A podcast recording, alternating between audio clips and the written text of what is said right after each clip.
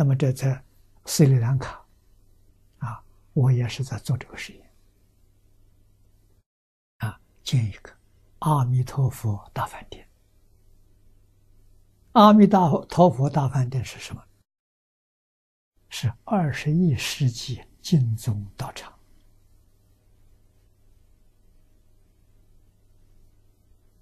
啊，我们也不要叫他学会，净宗学会是下联句了，就是提倡的。我提倡阿弥陀佛大饭店。你要不要吃饭？你不能不吃饭，要把念佛、学经教当做饭吃。啊，它真的是个饭店。啊，就是美国老人公寓那个样子。啊，他这个房间可以买，可以租。啊，你能把它买下来，你永久居住。啊，那么大饭店里边有大餐厅，自己可以不要烧饭，这省很多事情。还有一个好处，不要找佣人来打扫。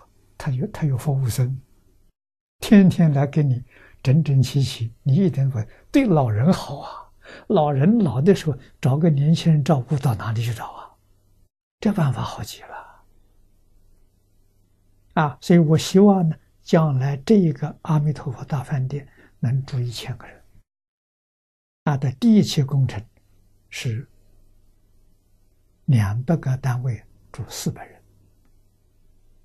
啊。以后再扩建的时候，再做第二期工程，跟这个一样，再建一个。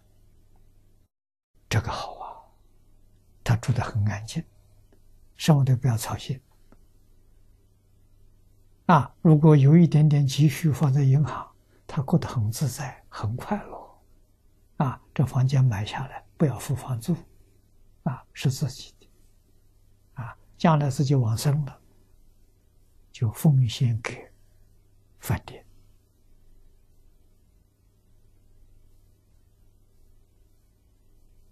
啊，让饭店的时候租给念佛人，到这个人住，通通是念佛的就是弥陀村一样嘛。有讲堂，有念佛堂。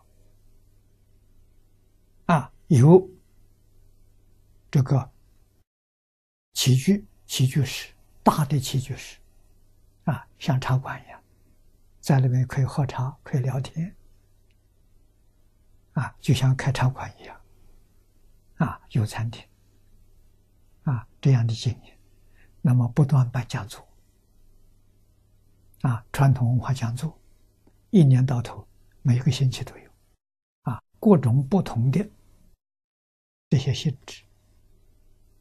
啊所以这个饭店生意很好啊，绝对没有一天是空的。啊，我们希望是，这就是我们的大道场。啊，不要搞现在这种形式，啊，什么宫殿式的建筑用不出。啊，这个里头讲经，以讲经为主。为什么呢？道理、方法、境界搞不清楚。多是盲修下来，啊，一定要多听经，听懂了，你念佛才会有味道，才会有法喜充满。